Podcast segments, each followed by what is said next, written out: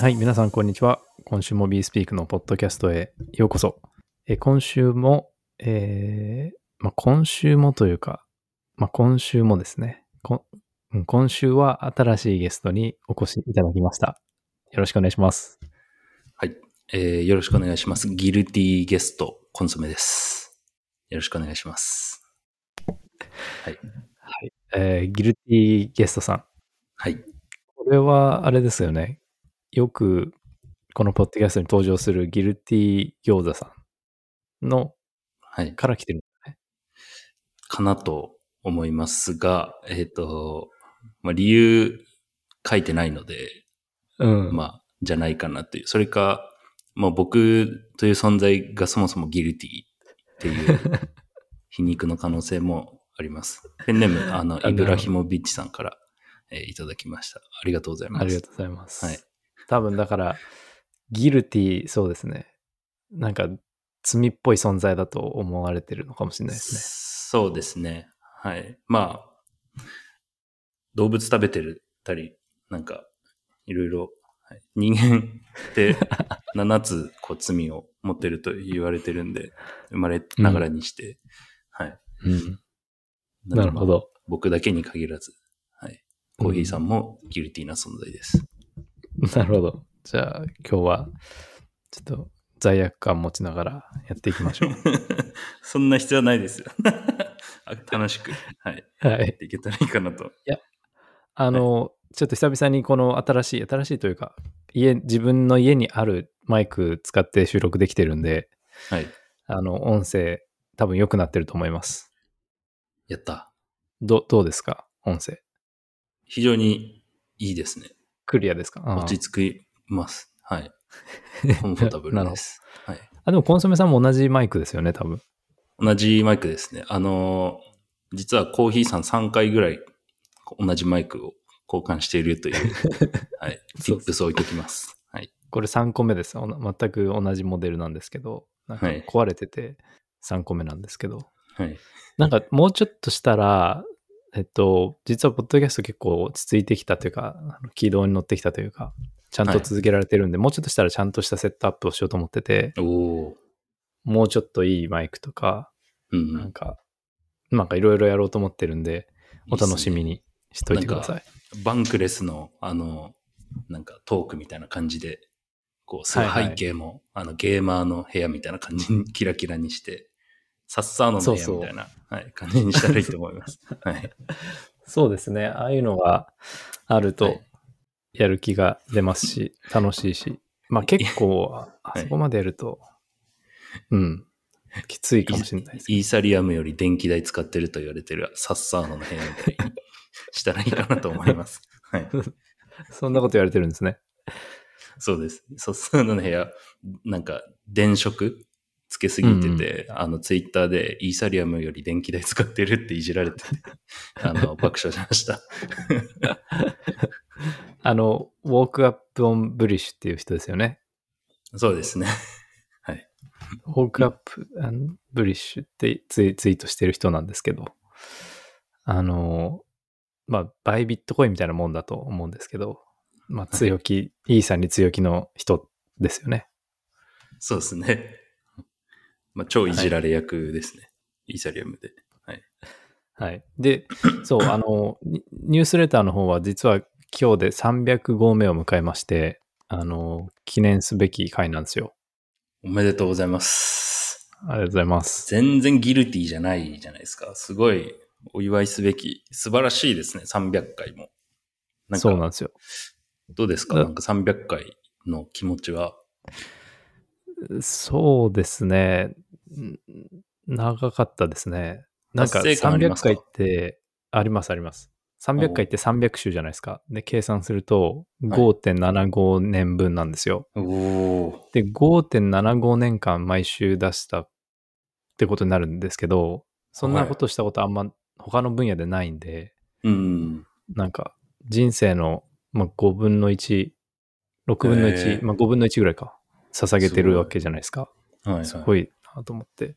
いや、めちゃめちゃすごいと思います。でもなんか何も記念とか準備してなかったんで、はい。なんかしらできればよかったんですけど、ちょっと忙しかったので、あの、6年目？えっと、今月、今年の12月で6年目になる、6年目じゃない、6周年を迎えて7年目に突入するときに、まあなんか、プレゼント企画をできればいいかなと思ってます。コーヒーさんを囲むオフ会やりたいです い。やいや、いいみんなです。で。いいですか？そういうのは、はい、あの、求めてないんで大丈夫です。求めてない。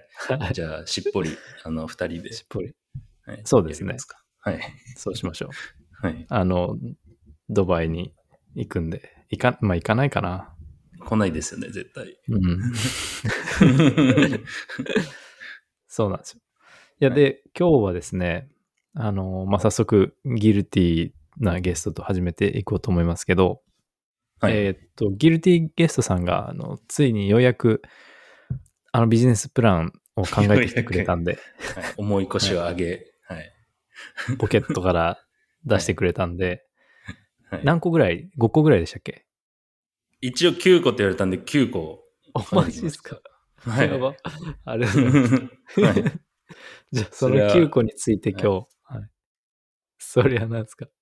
いや、そりゃ、コーヒーさんがね、10個考えてきてくれたんで、それは負けるわけにはいかないですそうですね。じゃあ今日それさーって、あのー、二人で話していこうと思うんで、なんかメインのトピックはもうそれでいこうと思います。ね。はい。緊張します。はい。了解です。じゃあ、早速、はい。一応なんかあれしますか？あの、シンガポールの話もしときますか？あ、そうですね。コーヒーさんがあの、シンガポールのトークン2040、いや、50ぐらい、2050ぐらいのやつに 参加さ死れてたんで。者誤入してないでください。死者誤入したら50の、トークン 50、約50。うん。で、その、なんだろう、所感というか、簡単に聞かせてもらえたらなと思ってるそんでけど。うですすね。はい。これまあなんか、さっといきたいんで、まあ3分ぐらいでまとめようと思うんですけど、と、トークン2049は実は参加してなくて、チケットも買ってなくて、あの、うんサイドイベントに行っただけって感じになります。なんで、本当に3日間だったんですけど、あのー結論から言うとすごい盛り上がってて、僕的には韓国のやつよりは、なんか、すごい盛り上がってたかなと思います。うんで、サイドイベントもめちゃくちゃいろんなとこであって、あの、アジアのデベロッパーもすごい熱気があるし、なんかインドの人が多かった感じがします。あの、ね開発側で。はいうんで、すあの、ウェスタンのアメリカとかヨーロッパの人もいっぱい来てて、いや、シンガポール、マジすごいね、みたいな、その国として。で、えっと、かつクリプトも盛り上がってるね、みたいなので、みんなこう、アジアいいよね、アジアいいよねってなってました。えー、シンガポールやっぱり来たいみたいな感じですか？そうですね。やっぱり、うんあの、機能性が良くて、国として。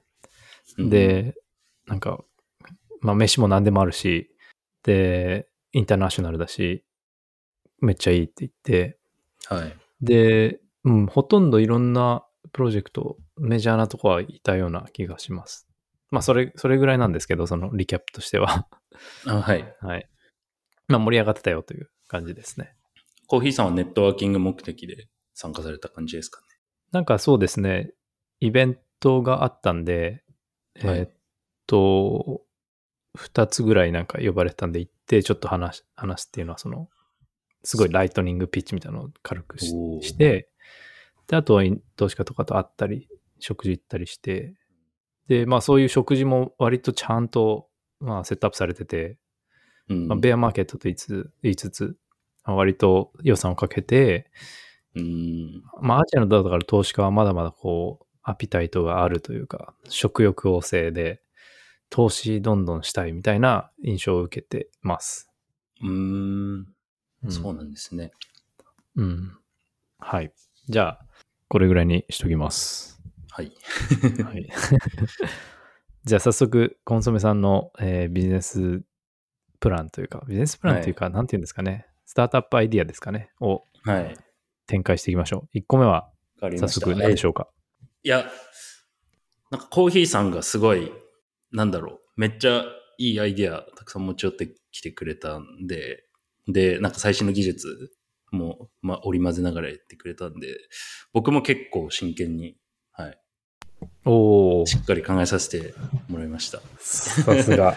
久々になんか、しっかり頭を。頑張った。うんはいでも結構ワクワクするというか楽しいですよね。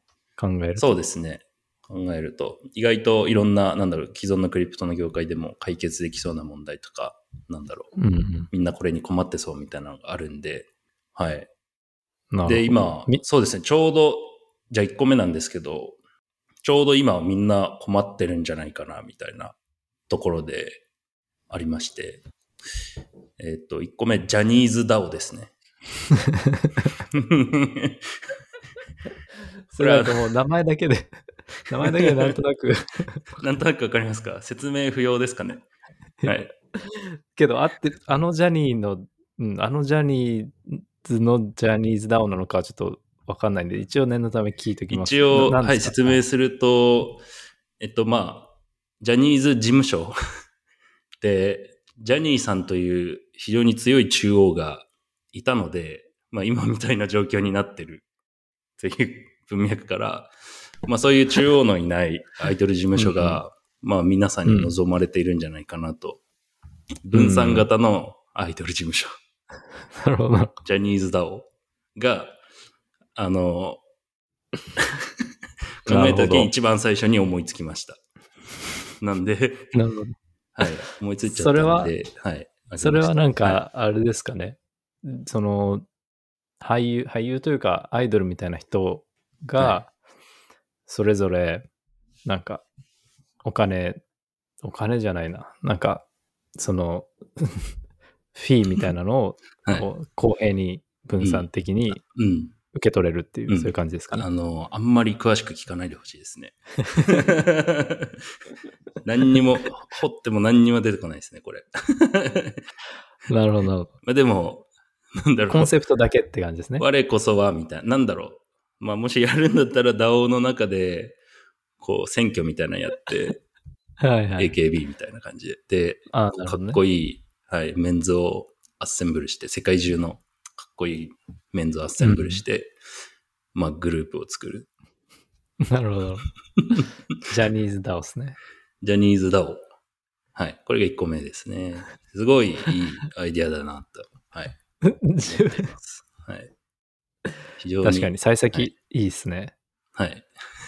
これが1個目に来るぐらいですからね。1個目ですね。あったんですはい。先方です。はい。じゃあ、はい。ジャニーダオ。はい。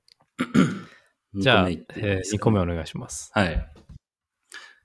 これも、えまあ、これはちゃんとしてますけど、えっと、集約型 DAO フォーラムサービスですね。これはどういうことかというと、まあ、クリプトで、こう、DAO のガバナンスの部分って結構弱いというか、あんま注目されてない部分だと思うんですよ。投票率低いとか、なんか議論に実際に参加してる人も結構コアな人しか参加してないっていう状況だと思うんですよね。で、結構たたびたび投票率低いとか問題に上がったりすると思うんですよ。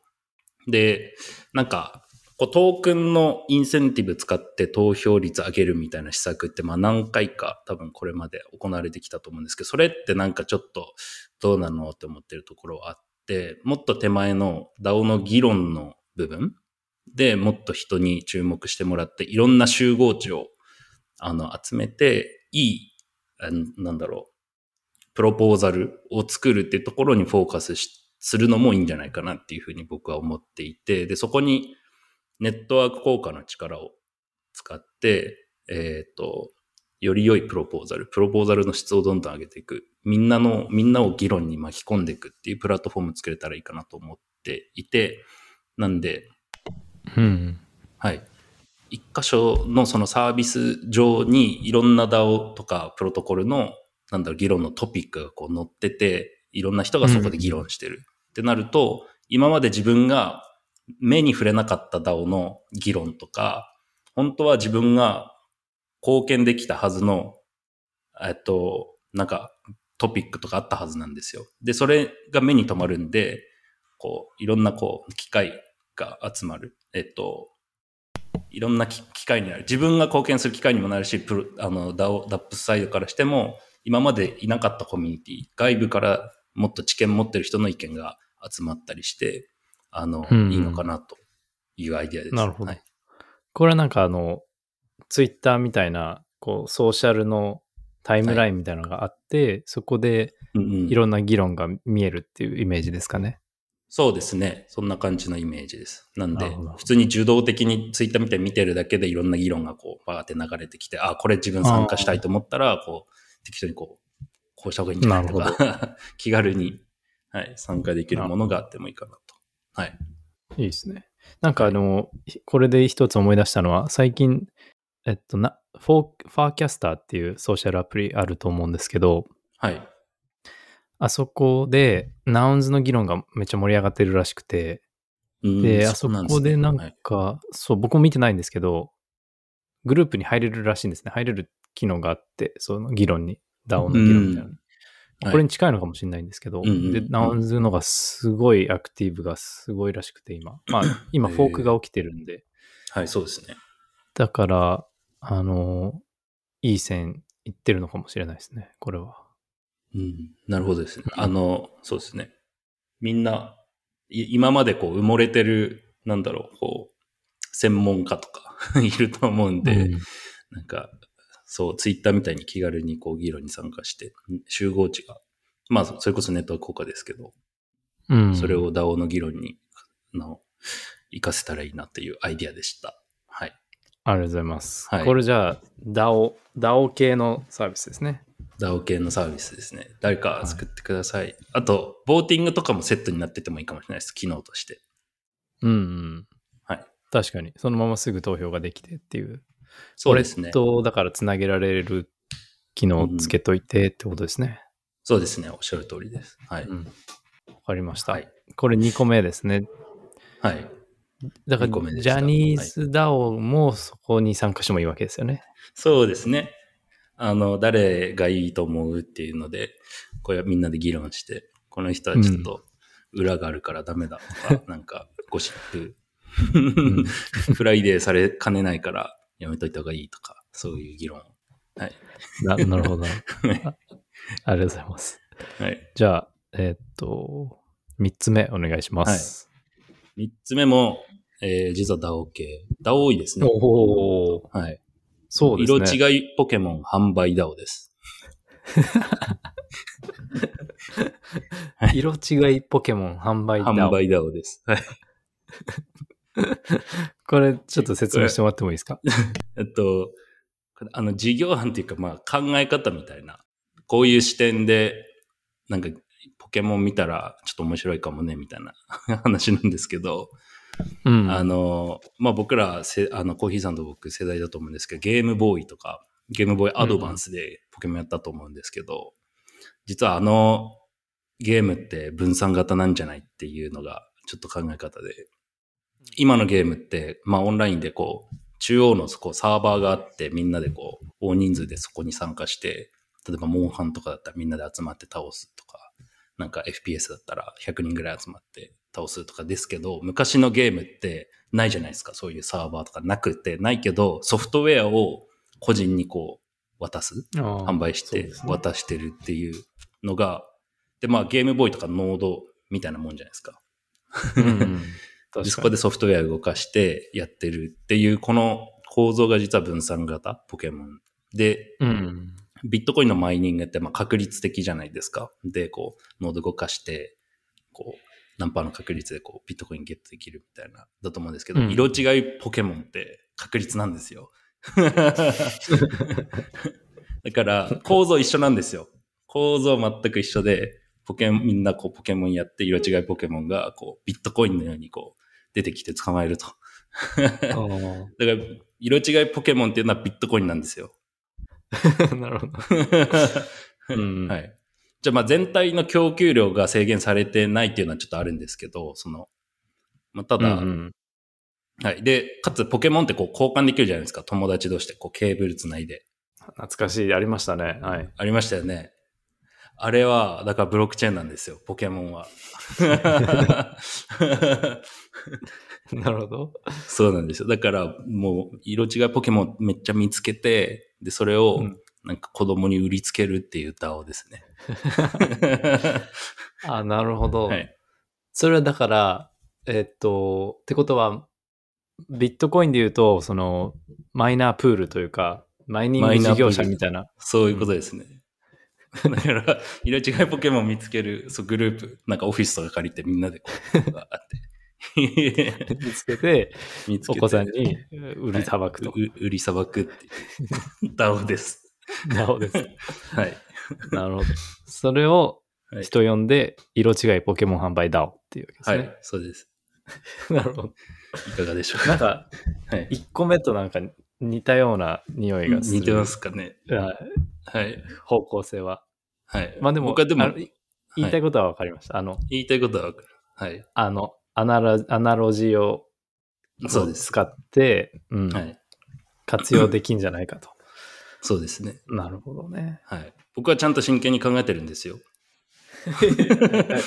そこはごめんなさい。否定してないんで大丈夫。ああ、はい。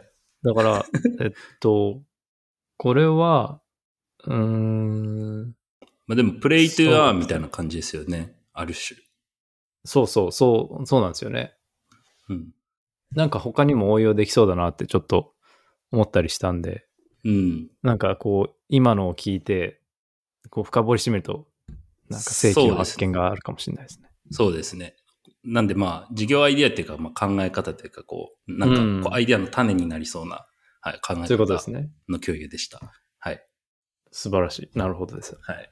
ありがとうございます。はい。じゃあ、これよ3つ目終わったんですかね？じゃあ、説明終わりました。はい。4, 4つ目お願いします。ここからは本当にシリアスなアイディアが 出てきます。あの、変なのないです、本当に。あ、本当本当にないです。はい。楽しみ。はい、ここから3つは、えっと、 Phi を、 Phi 作ってて欲しいなと思ったサービスですね。結構いいんじゃないかな。筋良さそう。はい。う。はい。で、じゃあ4つ目いきます。これは、えっと、ウォレット認証とか token gate ついてる merchandise の販売サービスですね。はい。ウォレット認証がついてるマーチャンダイズの販売サービス。で、はいそうですね。あの、まあ、特定のウォレットに対してのみあ販売可能にするとか、なんか割引するとか、ああ、はいはい。なるほど。あの、なんだろう。今って T シャツ販売するときとかってあの画像データ入稿するだけで、あとは代行してくれるみたいなサービスあると思うんですよ。それ以降の T シャツ印刷とか送るとか。で、あると思うんですけど、なんかそのイメージなんですけど、えっと、例えば販売する前に、例えばフィギュア作るとか、なんか T シャツ作るとか、マグカップ作るとかあると思うんですけど、こう販売する前に何が需要あるかってちょっと知りたいと思うんですよ、事業者。どれみんな欲しいんだろうみたいな。で、そこでなんかウォレットの投票とかを通して、なんかみんな欲しいやつをこう、事前に知れるようにする。需要、どのプロダクトが需要あるんだろうとか、知れるようにして、で、実際に製品化、その投票数が多いやつは製品化されて販売されるみたいなことができたり、あとは。こういうマーチャンダイズ作りたいんだけどっていうアイディアを投げて、で、ファンドレイズするというか、コミュニティから欲しい人は、じゃあ、なんか0.1さ、こう入れてねって言ってうんファンドレイズして、それやってくれた人にこう販売するみたいなことができたりなるほど、なるほど。すると面白いな。後者後者のやつは、あの、キックスターターみたいなのに近いですよね。クラウあそうですね。それに近いと思いますね。はい。で、前者のやつは、えっと、投票とかができて、まあ、なんかウェブサイトがあって、はい。売る側はいくつかアイディアをこうアップロードして、で、はい買う側は普通のクリプトユーザーでウォレットコネクトして投票しそうて、うん、であれですよね、ウォレットのさっき言ってたように、状況に合わせて買える、買えないとか、うん、このそうですね。NFT 持ってたらこれが買えるとか、そういうのを、えー制御してくれるウェブサイトというか販売サービス。そうですね。すねそうですね。結構あの NFT コレクション、あずきとかボガデイプとかあると思うんですけど、あの、結構マーチャンダイズどこに頼もうかってあんまないんですよ、いいアイディアが。例えばフィギュア作りたいって言った時に、僕も結構調べたんですけど、こう、なんかフィギュア作ってくれるところとかあんまないし。なるほど。はい。なんか、そういうのあったら嬉しいな、みたいな思ってました。確かにうん。使われそうですね。なんかだから物理的なリアルなもの、グッズを販売するために使うウはいェブサービスさあそうですね。ですね。はい。おーあったらいいなと思いました。はい。確かに。コーヒーさんいいと思いす。ます。はい。B スピーク T シャツみたいな、はい。そうですよね。出せます。僕も出せるってことですね。はい。なんかそう、確かにやりたいと思ったん、その300回記念とかでなんかやりたいなって思ったんですけど、はいはい。NFT プロジェクトなんてそういうの多分いっぱいあると思うんですよ。そういう欲求が。うん欲求っていうか、欲求じゃないの、はいその、まあ、需要というか、はい。はい。なるほど、めっちゃいいと思いますね。じゃああったら、ちょっと教えてください。6周年記念でコーヒーさんの顔写真が入ったこの T シャツをこうみんなで作りませんか？ファンドレイズして。作らないよ。賛同してくれる人はちょっと、作らないでしょリプライください。作らないでしょ。はい。いや、それだったら、あの、はい僕の顔と、はいコン。ソメさんの顔が、こう、僕、はなんか、う後ろと前、どっちもあるみたいな。それだったらいいですよ。いらねえ。いらねえ。いらないですね。いらないですね。はい。うん全然いらないです。なんで、ありがとうございます。これいい、でもいいアアイデアだと思います。そうですね。いいアイデア。アだし、やっぱり NFT 運営してるようなチームとか DAO とかは、なんか欲しそうだなって感じます。うん。そうですね。はい。っていうのが4つ目でした。はい、ありがとうございます。で、じゃあ5個目は？5個目なんですが、えっと、ビズデブの、えープラットフォームサービスですね。えっと、はい。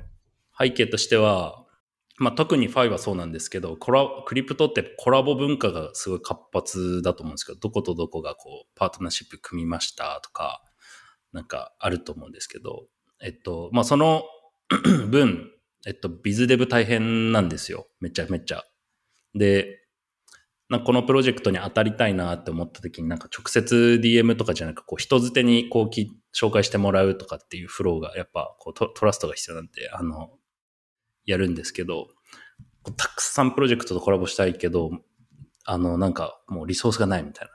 もうこう誰に聞いていいかわかんないし、誰に紹介してもらうのがベストかわからんみたいな状況って結構あるんですよ。なんで、えっと、そういうの置いといて、それ置いといてっていうかスキップできるというか、まあみんな、 LinkedIn みたいなイメージなんですけど、こう、 organization のページがあって、で、コラボしたい人はなんかそこからapply するとか、で、あと、じゃあ、その、 apply 受け取る側から知って、その人が trust できるかどうかって、あの、知りたいと思うんですよ。なんか、ちゃんとした scam じゃないかどうかとかって。で、そういう時に、じゃあ誰々とつながりがあるとか、 LinkedIn もあると思うんですよ。なんか誰々とつながってますみたいな表示があると思うんですけど、なんかそういうことができたり、まあそういうなんか biz dev のそのつながりの、すごいこう、地上戦やってるんですけど、すっごい泥臭いことやってるんですけど、そこをなんかこう一括でこう便利に集約して、あの、すぐにこう、プロポーザル投げたり、こうコラボしませんかとか投げたりできるような、えーサービスがあったらいいなと思ってます。なるほど。これは、まあでも今、ツイッターとかで起きてることをはい。もっとやりやすくするっていう感じですよね。そうですね。まあ、 biz dev 担当者とかもわからないので、このプロジェクト誰が biz dev 担当だろうとか、あと、チャンネルがすごいいっぱいあるんですよね、コミュニケーション。おコーヒーさんもわかると思うんですけど、 Telegram でめちゃめちゃチャンネルできたり、この人は Discord でコミュニケーション取らなきゃいけないとか、ツイッターでやんなきゃいけないとかあると思うんですけど、なんかそれも面倒じゃないですか。だから、うんうん そこでもうコミュニケーション自体かんあの完了できたら嬉しいなというのもあ。りますね。はい。なるほど。これは、そうですね。いや、なんかわかるんですけど、はい。なんか人をこっちに集めるのが大変そうだなと。なんか、そうですね。これもそのブーブーストラブートストラップが必要で、うん、なんか、誰も使ってないから、僕とコンソメさんが使っても、誰にもアプローチできないってなるそうのそうそうそうでなん、ですよね。最初のあれが必要ですよね。そうですね。おっしゃる通りです。やっぱりそこは、はい。トークンで、あのトークン、でいきますか。ブートストラップしてください。はい。フレンドテック的なね。はい。はい。今話題の。最初に、そうですね、使ってったら、ポイントがゲットできますっていう。うん。感じで。ただなんか課題感としてはなんか、やっぱビズデブ大変じゃないですかっていうのはちょっと共感してほしい部分かもしれないですね。うん。確かに。結構チャそうですねンネルがありますね。なんかやっぱ性質として大変だと思うんですよ。なんかコンポーザブル、コンポーザビリティとかなんかパワーミッションレスみたいなこと、ブロックチェーンであると思うんですけど、だからこそこういろんなプロジェクトとコラボする文化活発で、だからビズデブのチャンネルいっぱいあってみたいな状況が、なんか性質としてあるかなと思います。はい。うん そうですね。最近よく見るのは、普通に Google フォーム使って、えっ、と、はいコラボしたい人は、なんか名前とか全部いろいろ入れて、ソーシャル入れて、あの、アプライしてくれとかで、で、うんチーム側が見に行くっていう感じの、ね結構見かけるんで、はい。そういう、あの、方向でもいいかもしれないですね。なんか、サーベイの。そうねうん。なるほどです。これが5つ目ですね。はい。ですね。でよかったと思います。はい。ありがとうございます。えー、じゃあ6個目？6個目。はい。はい。えーっと、6個目は、えっと、ウォレット認証とか投票機能付きのツイッタースペースのサービスですね。ツイッタースペースというか、まあ、はいはいはいはいボイスのサービ、スです。はい。はい。ごめんなさい。遮っちゃって。どうぞ。これいいと思います。はい。あ、本当ですか、うん はい。えっと、まあ、結構いろんなサービスになんかウォレットコネクトつけるっていうアイディアあると思うんですけど、このツイッタースペースのなんかこういうボイスチャットみたいなののウォレット認証付きのサービスって今まで見たことなくて、実は。で、ただ、AMA とか、なんかそういうコミュニティコールって実はクリプト多いじゃないですか。だから、うんうん。そういう、なんだろう、今そのスペースに参加してる人のウォレットが何かわかるとか、あとはそのスペースに参加してる人にこう NFT 直接もうそこで配れるとか、あとは意見聞いて、こう投票、そのして、なんかこうテンプチェックというか、なんだろう、こうどう思いますか？ってこうそこですぐうん聞けるとか、なんかそういう機能を持っいいですねた、はい、ツイッタースペースあるといいのかなと。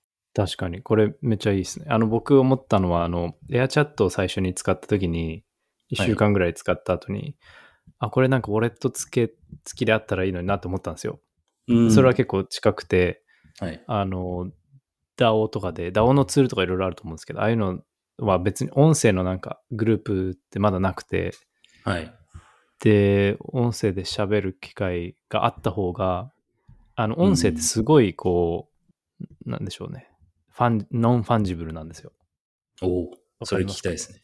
いや、はいあの、すごいその人のなんか空気感とか話し方とか、いろいろわかるんですよね、話し方で。はで、テキストだと割とわからないというか、代替可能というか、まあはいはいはい AI とかでも割とわかわからないわこともあるし、コピーペでわかんないこともあるけど、音声はやっぱりなかなか隠せないというか、うんよりその人のあれが、中身が出出るというか分かるのっていうのが分かったんですよ。そのはいヘアチャットをやってみて。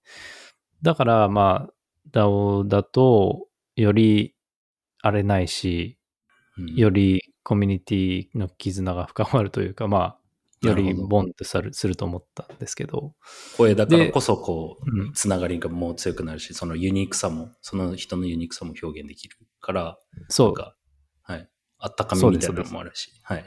そうです。で、かつ、それって、なんか最近、ちょっと前まで見た DAO とかコミュニティって、えっと、はハイ、ハヒエラルキーがあるものが結構あって、例えば、すごいアーティストがいて、その人の NFT 持ってると、その人のグループに入れるっていうのがあって、うん。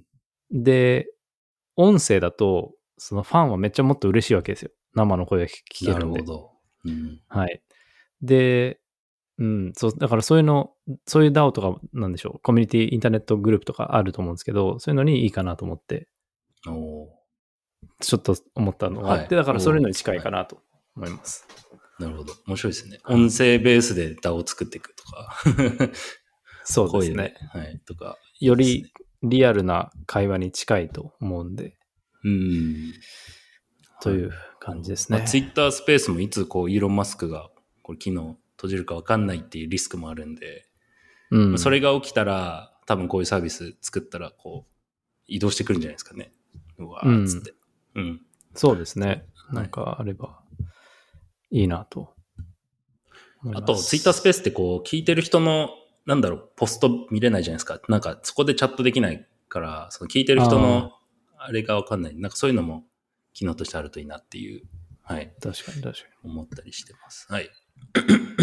素晴らしいですね。ありがとうございます。ありがとうございます。はいこれが6六個個目でした。はい。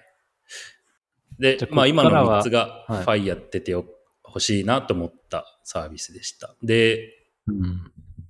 残り3つはちょっと思想強め系。クリプトの、はい、僕は思想強め系アカウントなんで、そこもちょっと、はい、出していこうかなと。思想マキシマリスト。思想マキシ、はい。ギルティーな存在です。はい。そうということでそういうことだったんですね。はい。伏線が回収されました。7個目。はい。どうぞ。で、これは、ちょっとオンチェーンゲームの文脈で、えっと、一個前に考えたのがあって、これもな、なんかなんか事業案っていうか、なんかアイディアの種になればいいなと思うんですけど、大人数参加型オンチェーンチェスです。うん。はい。で、どういうものかと言ったら、そうですね、チェスですね。まあ、将棋でもいいんですけど、何でもいいんですけど、あの、一人、こうまあ、番、5×5 の番をこう、一人持つと。まあ、各ウォレットが持って、で、そこに駒をまあ自由にこう配置してるんですけど、まあ駒の種類とか数まあ決まってて、まあキングは真ん中に置いて、他の駒はなんかまあ適当に事前に 自分で設定しておいていいと。で、これ正方形 ?5×5 で、で、例えばじゃあ5人、ん ?10 人とかで、9人とかでやりますってなったら、その番をまあ並べる。パパパパパって。並べて、うん。で、みんなで一斉にゲーム開始して、コマをこう動かして、えー、キングを取り合うっていうようなゲーム。で、チェスってえーはい1対1が普通だと思うんですけど、えっと、まあ、この大人数参加っていうところがやっぱり、なんだろう、そのオンチェーンゲームたるにする理由みたいなところで、えうんーっと、なんだろう、オンチェーンゲームって、えーっと、無制限の参加者を受け入れれるっていうのが一つ特徴だと思うんですよ。既存のゲームだと、まあ FPS とかで100人とかありますけど、なんかそういう人が区切られてるんですけど、まあブロックチェーン使えば別に、なんだろう、何人参加してもいいゲームって作れると思うんですよね。で、うん僕のイメージ、こう、ファミコンがあって、で、そこにこう、いっぱいコントローラーがこう、無数にバーって繋がってるのが、オンチェーンゲームのイメージなんですけど、なんでそこが、まあ、大人数参加型オンチェーンチェスの、なんだ、オンチェーンゲームにたるゆえんの部分ですね。はい。でなるほど。そうですね。もうちょっと説明を加えると、チェスって配置が最初決まってるじゃないですか。で、うんこの場合は配置決めずに、あの自分のなんだ好きな配置にするっていうのもあるんですけど、これ、遊戯王のアナロジーなんですけど、遊戯王ってこうやったことありますか？コーヒーさん。あります、あります。ありますか？好きで、何が一番好きなカードですか？えーっと、ブルーアイズですか。おー、会話ですね。なるほど。いや、パッと思ったのがそれで、なんか思い出せないんですよね。はい。ブラックマジシャンですかね、あとは。ああ、ブラックマジシャン。いいですね。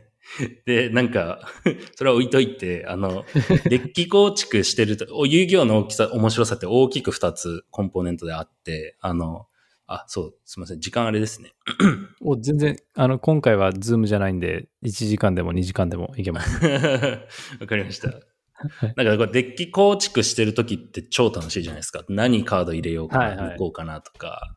で、入れたいカードいっぱい入れると、こうデッキ膨らんでって、こう、なんだろう、分厚いデッキになって、今度引け、引く、引ける確率が下がっちゃったりするから、そのデッキ構築してる間面白いし、これが1個目のコンポーネントで、実際にゲその戦ってるっていうのはもう1個また別の面白さじゃないですか。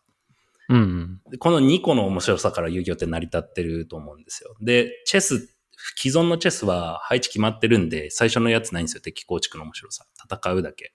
だけど、うんうんこうコマは自由に配置できるよっていうルールにすると、そのデッキ構築の面白さも追加できるので、うんまあ、遊戯王っぽい感じになりますっていう。すごいな、なるほどね。遊戯王っぽい。まあ確かにそうですね。はい。なるほどね。ですね。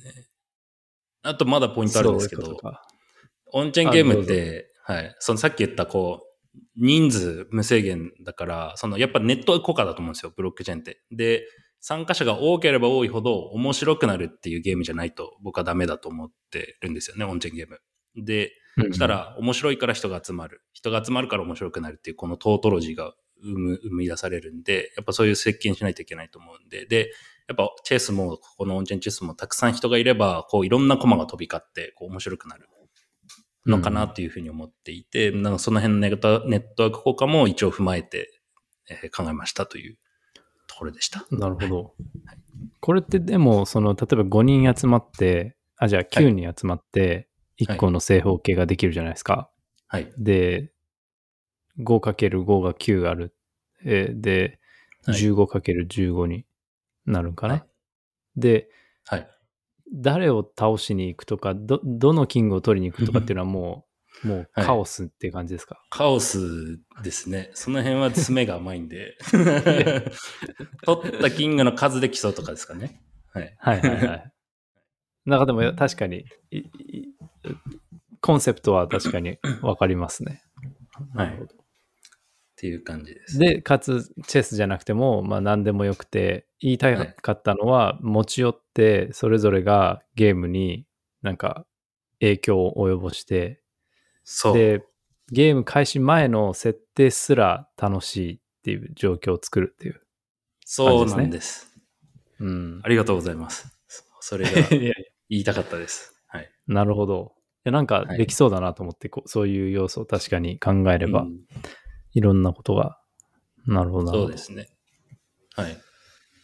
なんスターか、クネットとかで。はい、ああ、そうですね。なんかブロックチェーンでやる作るゲームってこう、うんうん考えて、その結論を最後こうブロックに刻むみたいなプロセスがすごい向いてると思うんですよ。そのファイもそれで作ってるんですけど、うん。だから細かくトランザクション走らせる必要ないくて、その、うんうん考えるこのデッキ構築とか、なんか並べ替えて最後これでフィックスするみたいな、なんかそういうプロセスがブロックチェーンに向いてるかなと、はい、個人的には思ってます。なるほどはい。ね。い、やー、そういうことか。はいうん。ありがとうございます。いや、面白いと思います。ありがとうございます。はい。これ、な思想強めっていうのは、その、はいオンチェーンゲームの思想が入ってるっていうそうですね。オンチェーン。ゲームに対するなんか僕の解釈とか、そのブロックチェーンでこうあるべき、ブロックチェーンのサービスこうあるべき、ネットワーク効果持つべきとか、なんか、うん。さっき言ったこう、うんうん考えて最後ファイナライズするとか、なんかそういうところが、まあ、し思想部分なるほどで。す。はい。ありがとうございます。はい。次は、 Uniswap の、はい。 Uniswap の LP、 liquidity providing した時に NFT もらうと思うんですけど、それを使ったカードゲームっていうこと。ですねはい。えー、なるほど。はい。あれ、今ってもらえるやつって、 bonding curve のデザインがなんかこう、曲線のデザインがもらえるやつですよね。ありますね。はい。で、こう、イーサ USDC とか、こう、リクイディプロバイドすると思うんですけど、なんかその額が攻撃力、守備力みたいになってて、なるほど。あの NFT がこうデッキみたいになってるって思ってもらったらいいんですけど、デッキというか、あこういやあの NFT 集めてゲームするあ、みたいな。面白い。はい。あ、だから、はい。そっか。遊戯王みたいに戦えるっていうことですね。そうですね。はい。なんかそういうゲームがあったらいいかなと思ってて。で、別にこれオンチェーンである必要はないかなと思ってて、全然オフチェーンで、あの、やってもらっていいと思うんですけど、あの、これは、うんうん何ですかね。まあ、コンポーザビリティ使ってるし、あと、なんだ、ポジティブフィードバックというか、そのユニサップに対してポジティブフィードバックがあるじゃないですか。このゲーム面白いから LP しようって思う人もいるだろうし、LP の額も増える可能性もあるから、なんかうんそういうポジティブフィードバックだ、ウィンウィンなこうサービスっていうところで、まあちょっとその辺の思想かな、出て出るかなっていうところで。なるほど。はい。なるほど。えーっと、なんか、ちょっと今考えてるんですけど、はい。そうですね。で、であれじゃないですか。あの、バトルに勝ったら、はい。勝った人がその LP トークンをゲットできる。ゲットできるみたいな。そう、カード奪い合いバトルみたいなね。闇の、闇遊戯みたいな。はい。すごい、でも、なるほど。そうですね。うんいや、いいと思います。それ、すごい。はい。ありがとうございます。ありがとうございます。はい。いや、面白いですね。あはい。はい。最後ですね。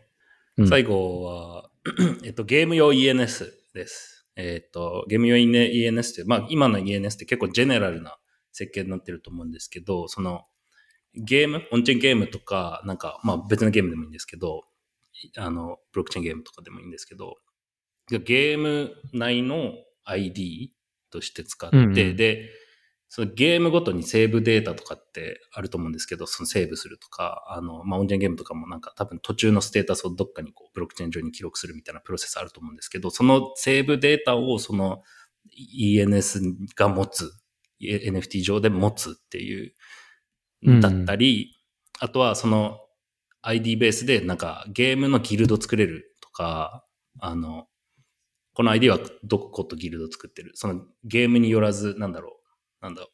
僕とコーヒーさんでギルド作って、いろんな別の、いろんなゲームでその同じギルドで参加するとか、そういうなんかゲーム機能特化のネームサービスがあるといいなと思っていて、で、思想としては、あ、思想としては、ゲームのセーブデータも個人が持とうっていう思想ですね。はいはいはい。なるほど、なるほど。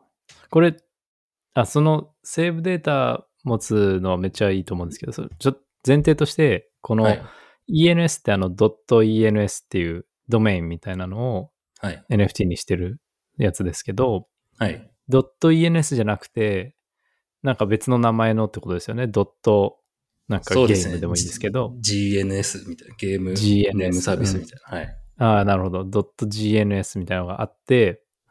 で、それは、その、ウォレットにアドレスに使うっていうよりは、まあ、ゲームにも特化してて、ゲームのアカウントの証明みたいな感じですね。とはい。の、えー証明というか、そうですね、アカウントを表すと。で、はい。ゲームの進捗とかも全部そこに書きこ書き込まれるというか、まあ、保持されて、はい。で、僕が、じゃあ、あの、ドラクエで5、5ステージ5まで進んだら、その、コーヒー .gns にその情報がい保持されて、で、僕が、じゃあ、それもういらないっつって、コンソメさんにあげたら、はい。コンソメさんはその、ドメインを使ってレベル5から進められるっていう。そ、そういうことです。そういうことです。ああ、なるほど。だから、まあ、RMT ですよね。既存のゲーム領域で言うと。あの、アカウント売るみたいなことも、その、うんまあ、NFT 化してるんで、まあ、こ途中まで進めたゲームのこれを売るみたいな、ができる。ああ、なるほどね。はい。だから、イメージプレステのメモリーカードみたいな感じで、こう、プレステのメモリーカード 引っこ抜いて、じゃあ誰かにこれ、じゃああげるっつって、はいはいはい。やるようなイメージです、ね。おなんかそういえば、それすごいいい案だと思いますし、なんか前話してたあの、キャスターウェイズってあったじゃないですか。はい、はい。ゲーム。で、最近やっと進捗というか、あのーいろいろリリースしてたんですけど、はい。もともとのその言ってたのは、アカウント名も NFT にするって言ってたんですね。だから、うん。ギルティ餃子みたいなアカウントがあって、それをアカ NFT にして、で、そのはいアカウント名にはスキルレベルみたいなのが紐づいてるんですよ。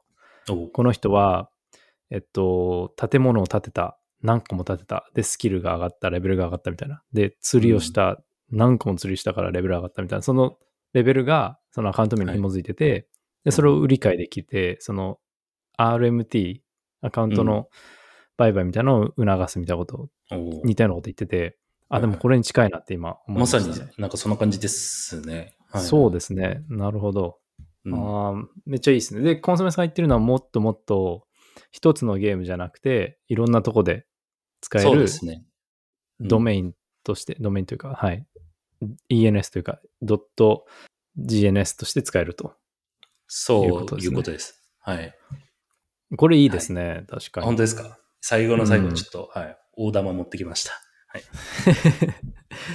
そうですね。はい。いや、僕はですね、この最後のやつも好きですし、はい。まあユニスワップ LP のゲームも好きですね。おうあとは、そうですね。一番いいのはこの二つかなと思いますね。おうよかった。思想強めのやつが2つ選ばれました。よかったです。そうですね。思想強めじゃない方は、はい。まあ割と、うんって感じですか？そうですね。いやいや、いいんですけど、はい。なんていうかな。うん、やっぱり、最後の方のやつの方が、あひひねってあるというか、うんはい。面白いなと思いました。はい。ありがとうございます。なるほど考えた甲斐がありました。さいジャニーズだダメですか？ジャニーズだこれはあの、バラジに聞いてみてください。バラジ、あ、うちの、ちょっとはい、 network state の文脈で確かにい。けるかもしれないんで。 network state できて、その中で活躍するアイドルグループみたいな必要になったら、そうそうこれやりましょうね。どうぞって言ってそうはい いや、なるほど。はい。い素晴らしい案がいっぱい出ましたね。すいません、長々と。いえいえ、全然全然。これ、やっぱ需要があるらしくて、こういうの。で、はいみんな聞きたいって言ってたのと、まあ、特にコンソメさんの思想強いアイディア聞きたいって言ってたのと、前回僕がバーっていろいろ出した時も、聞かれてる回数はやっぱりいつもよりも多かったんで、うん。なんか需要があるらしいですよ。よかったです。ちゃんと考えた甲斐がありました。はい。ありがとうございます。はい。またやりましょいやー楽しいですね。はい。またちょっとやりましょう、定期的に。じゃあ。う。はい。わかりました。ということで、コンソメさん、はい50分ぐらいになりましたけど、何かすいません。はい。言い残したことありますか？えー、ないです。はい。大丈夫ですか？はい。大丈夫です。そうですね。僕からは、はい。まあ、ないんですけど。はい。はいなんだ今の間。いや、なんかあるかなと思って。そうですね。まあ、なんかあの、ちょっと、ポッドキャスト、また、い実は、一回もその、休め、休まずやってるんで。あの、これも長々できればなと思ってます。はい。はい。300回記念になんか思いついたら、なんかここで発表するんで、はい。ぜひ、このまま聞いてください。はい。お願いします。以上です。はい。来週もよろしくお願いします。はい。お願いします。はい。じゃあ失礼します。